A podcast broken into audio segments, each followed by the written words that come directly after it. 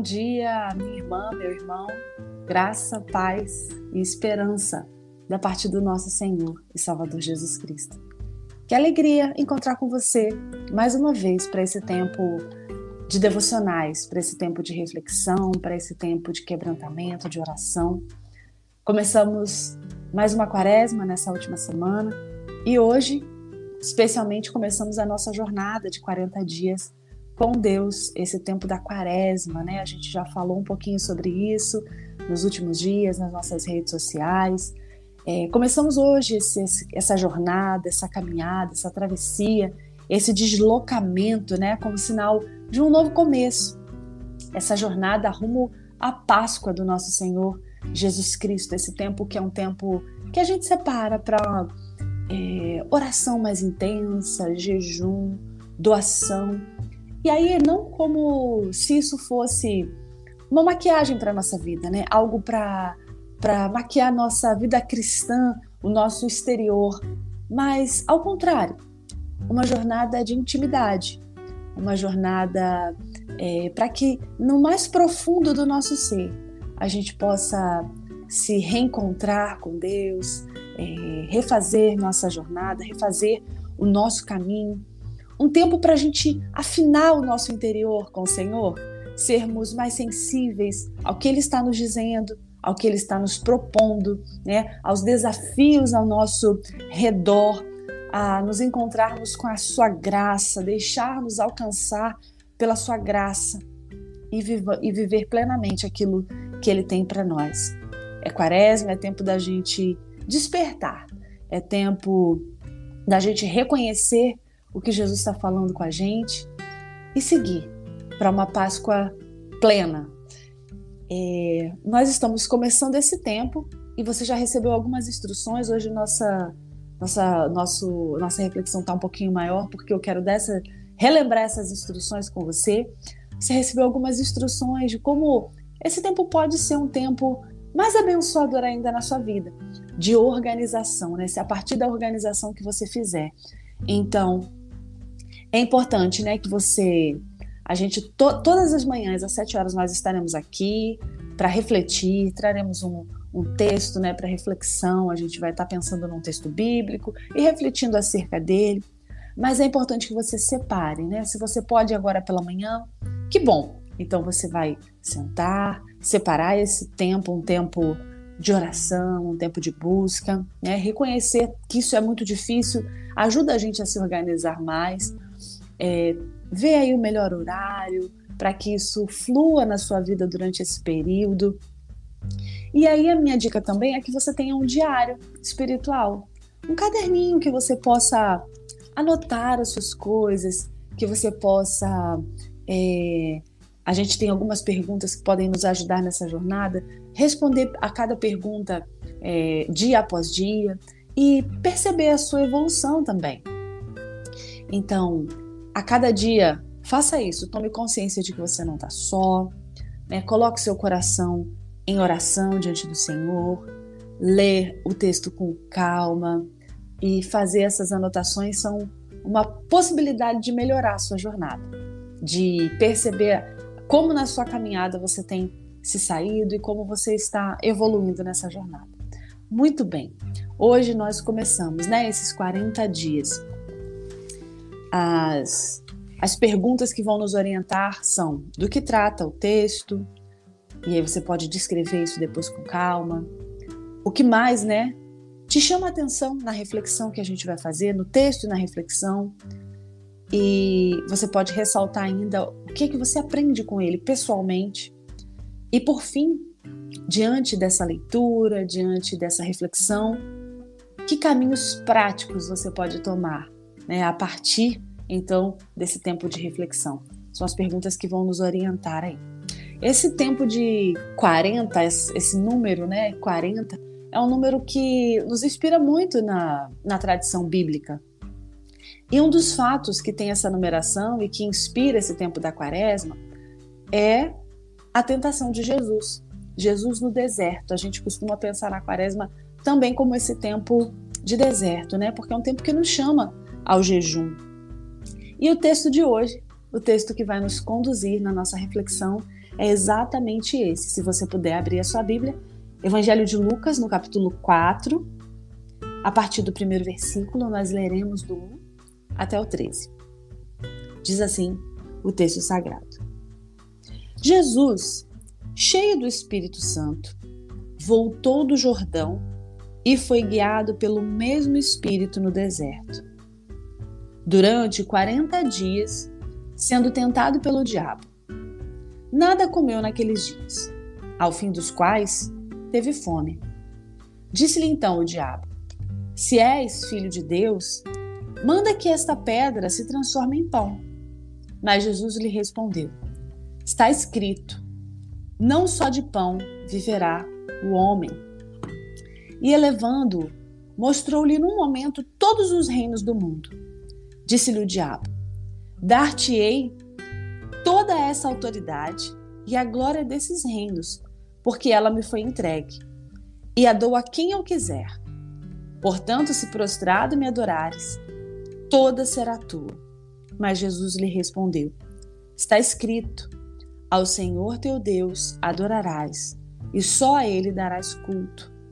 Então o levou a Jerusalém e o colocou sobre o pináculo do templo, e disse: Se és filho de Deus, atira-te daqui abaixo, porque está escrito: Aos seus anjos ordenará a teu respeito que te guardem, e eles te susterão nas suas mãos para não tropeçares em alguma pedra. Respondeu-lhe Jesus: Dito está: Não tentarás o Senhor teu Deus. Passadas que foram as tentações de toda sorte, apartou-se dele o diabo até o momento oportuno. Nossa reflexão hoje tem um título Vencendo as Tentações. E o Evangelho de Lucas, né? Nesse Evangelho, Jesus é apresentado como alguém que sofre, alguém que, mesmo sendo Deus, passa por lutas, por provações, assim como eu e você também. E as tentações que Jesus enfrenta, né, as tentações que Cristo sofre, elas são reveladoras para nós. Elas nos ajudam a entender que tipo de pessoa é Jesus e como nós também podemos vencer as tentações do nosso dia a dia. São um tipo de provações é, capitais, sabe? Uma espécie de, de matrizes, de onde outras inúmeras tentações, inúmeras dificuldades decorrem. Então, o texto que a gente leu apresenta aqui como, como tentação três coisas: pão, poder e espetáculo.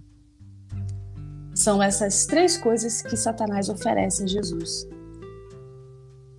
São algumas delas necessidades físicas, outros são os desejos do coração humano, poder, vaidade.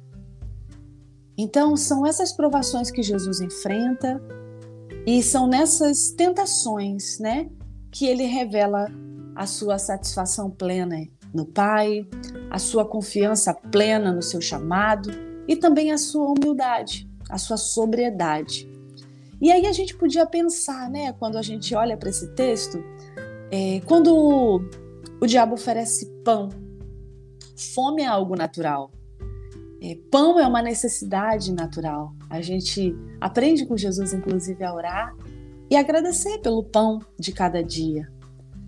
E sendo o pão né, essa necessidade natural, e em si o desejo do pão não é um, não, não tem nenhum problema, não há mal nisso, é, isso pode se transformar e por fim se tornar algo que não seja bom. Né? O pecado transforma as nossas necessidades naturais em desordem. E quando ele faz isso, né? Quando as fomes da nossa alma transformam simples coisas do nosso cotidiano, simples necessidades, simples objetos e experiências em ídolos. Ídolos diante dos quais a gente se prostra. Então isso deixa de ser natural para se tornar um abismo na nossa vida. Então o problema não é o pão em si. O problema é o nosso coração. E assim acontece com pão, acontece com o dinheiro, acontece com sexo, acontece com amizades, conhecimento. tudo quanto possa ser algo natural e necessário na nossa vida pode transformar-se em ídolos e então transformar-se em abismo entre nós e Deus. Então, perceba, Jesus ele é tentado num cenário bem específico. É um deserto. Ele estava sozinho. Ninguém veria o que estava acontecendo com Jesus. Esse tempo quaresmal é um tempo que a gente também pode ocupar esse lugar, né? De trabalhar mais intimamente a nossa a nossa vida. Esse lugar é muito é muito importante para a nossa reflexão, esse lugar onde Jesus é tentado, esse deserto, esse lugar de, esse lugar de solidão. Por quê? Porque às vezes a gente tem a ilusão né, de que as nossas vitórias, as nossas posturas, aquilo que é público, são coisas mais importantes do que aquelas nossas vitórias que são privadas, do que as que são secretas. E a gente precisa entender que elas não são. A gente precisa vencer as nossas tentações quando ninguém vê. Aqueles desejos que estão ocultos nos nossos corações, aqueles sentimentos que surgem e que nos colocam à prova. E aí uma pergunta assim: quem somos nós quando ninguém está por perto? Quem é você quando não tem ninguém por perto? Quem sou eu quando ninguém me vê? que tipo né, de diálogo a gente trava com as vozes do nosso interior, aquelas vozes que surgem na madrugada, aquelas vozes que surgem no nosso deserto, aquelas vozes que surgem na nossa solidão, no nosso silêncio. Foi ali no deserto, foi vencendo ali no deserto que Jesus começa a sua caminhada, a sua jornada até a cruz. Ele vence primeiro na sua intimidade, ele vence primeiro no seu lugar secreto, para depois ter a vitória pública. A forma como Jesus reage a essas investidas né, do inimigo são surpreendentes, porque o inimigo usa a palavra para desafiá-lo. Jesus não gasta tempo debatendo com ele, eles não vão discutir acerca dessas coisas todas mas com a própria palavra ele se desvia de forma direta. Não tem negociação. É, a escritura rebate as distorções e ele vence, porque ele se esquiva né, de, é, objetivamente daquilo que está sendo proposto.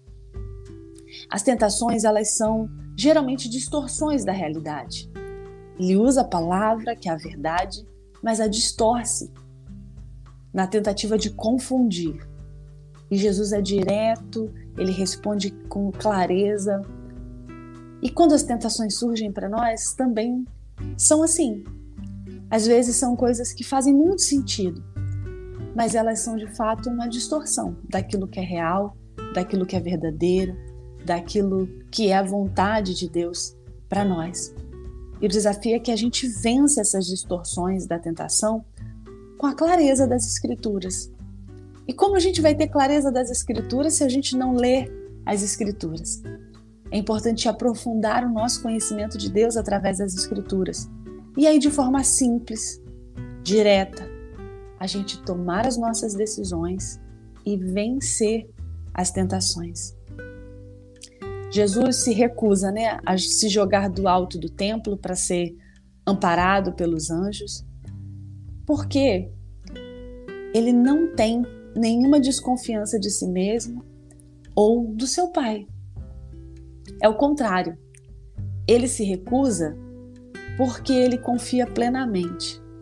Quando eu vejo esse desafio é, que é feito né, a Jesus de mostrar poder, de mostrar domínio, de mostrar é, a sua a, a sua, a sua, seu poder sobre todas as coisas, eu fico me lembrando da, da, da, gente quando criança, né? Na quinta série. E algumas pessoas levam a quinta série por muito tempo na vida, né? Desafio, ah, eu duvido você fazer tal coisa. E muito imaturamente muitas vezes a gente respondia positivamente a esses desafios que colocavam a vida em risco, que é, expunham partes bem difíceis, que levavam a gente a cometer coisas ruins, inclusive com outras pessoas. E tem gente que caminha durante toda a vida levando esse sentimento né, de quinta série. Continua cedendo a esses desafios que não fazem nenhum sentido, que são distorções da realidade. Por que a gente faz isso? Porque normalmente a gente tem desconfiança de quem a gente é, a gente precisa provar para as pessoas, precisa provar para a gente mesmo, precisa provar para um público quem a gente é. E Jesus não precisava de nada disso, porque ele confiava plenamente em Deus, confiava plenamente naquilo que o Senhor tinha entregado nas suas mãos. Então, essa demonstração né, espetacular de poder, esse desejo desenfreado de controlar todas as coisas, isso não vem de alguém de fato poderoso, mas isso vem de corações frágeis, de corações perdidos. A gente, de forma errônea, né, a gente tem uma ideia de que uma pessoa confiante é também uma pessoa altiva, cheia de si, né? Às vezes até alguém arrogante a gente fala assim, nossa, como essa pessoa é confiante. Mas não é verdade. Cristo mostra isso para nós. Ele é poderoso, ao mesmo tempo, esse poder se revela na sua humildade. Nós somos cristãs e cristãos. E por que nós somos confiantes? Porque a gente deposita a nossa esperança em Deus. A nossa esperança não está em outra pessoa. Pessoa cristã, ela não deve ser cheia de si, mas ela deve ser de fato cheia do Espírito Santo de Deus. É o poder de Deus que precisa transparecer, que precisa nos fascinar. Quem tem a necessidade de demonstrar para si e para os outros né, que tem poder, e às vezes subjuga, e às vezes ameaça, e às vezes violenta outras pessoas, faz isso exatamente porque não possui confiança. Então, para se certificar obsessivamente de que possui algum poder, comete essas atitudes que são deploráveis. A necessidade de dizer tudo o que se sabe, de ter certeza de que é notado, de que é querido por todas as pessoas, de ter que comprar. O consumismo é algo que também é, traz para gente essa noção: comprar tudo o tempo todo demonstram insatisfação, incompletude. E a gente pode ser diferente. A gente pode aprender com Jesus. Com Ele a gente aprende a ter plena satisfação em Deus, que pode satisfazer os nossos desejos, as nossas necessidades. Cristo recebe poder de Deus não para impressionar, ele recebe esse poder para libertar as pessoas, para reconciliar toda a realidade criada com o amor de Deus, com o amor do Pai. Tanto as curas, os milagres, a sua inteligência, a capacidade de influenciar, servem a um propósito bem maior. Não é só espetáculo. E se eu e você desejamos vencer as tentações, a gente precisa todos os dias se relembrar, ter esse senso profundo do nosso propósito, do nosso chamado, relembrar e ter a consciência de que somos filhas e filhos de Deus, filhas e filhos amados de Deus, e relembrar o que fomos chamados para fazer nessa vida: viver para a glória de Deus. As tentações revelaram, né,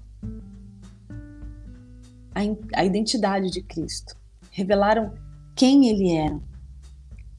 E assim conosco, as provas revelam as nossas virtudes, revelam aquilo que nós somos interiormente, porque é quando reagimos a situações difíceis, difíceis, E o nosso desafio nesse primeiro dia de Quaresma é que você confie em Deus, que você se entregue a Deus, que as dificuldades revelem quem você é em Deus e que você vença em Deus. Que tudo nas nossas vidas sejam para a glória de Deus. Eu quero te convidar para um tempo de oração, a pedir ao Senhor, como na oração que Jesus nos ensinou, que Ele não nos deixe cair em tentação, mas que Ele nos livre do mal. Oremos ao Senhor.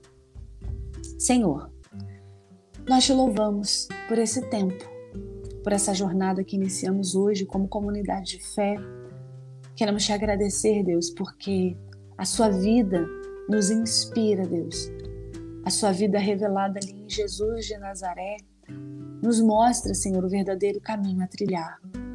Pai, nós estamos expostas, expostos todos os dias, Deus, a tentações, a lutas, a dificuldades. E o que nós queremos te pedir, orientados pela oração que o Senhor nos ensinou, é que o Senhor nos livre das tentações.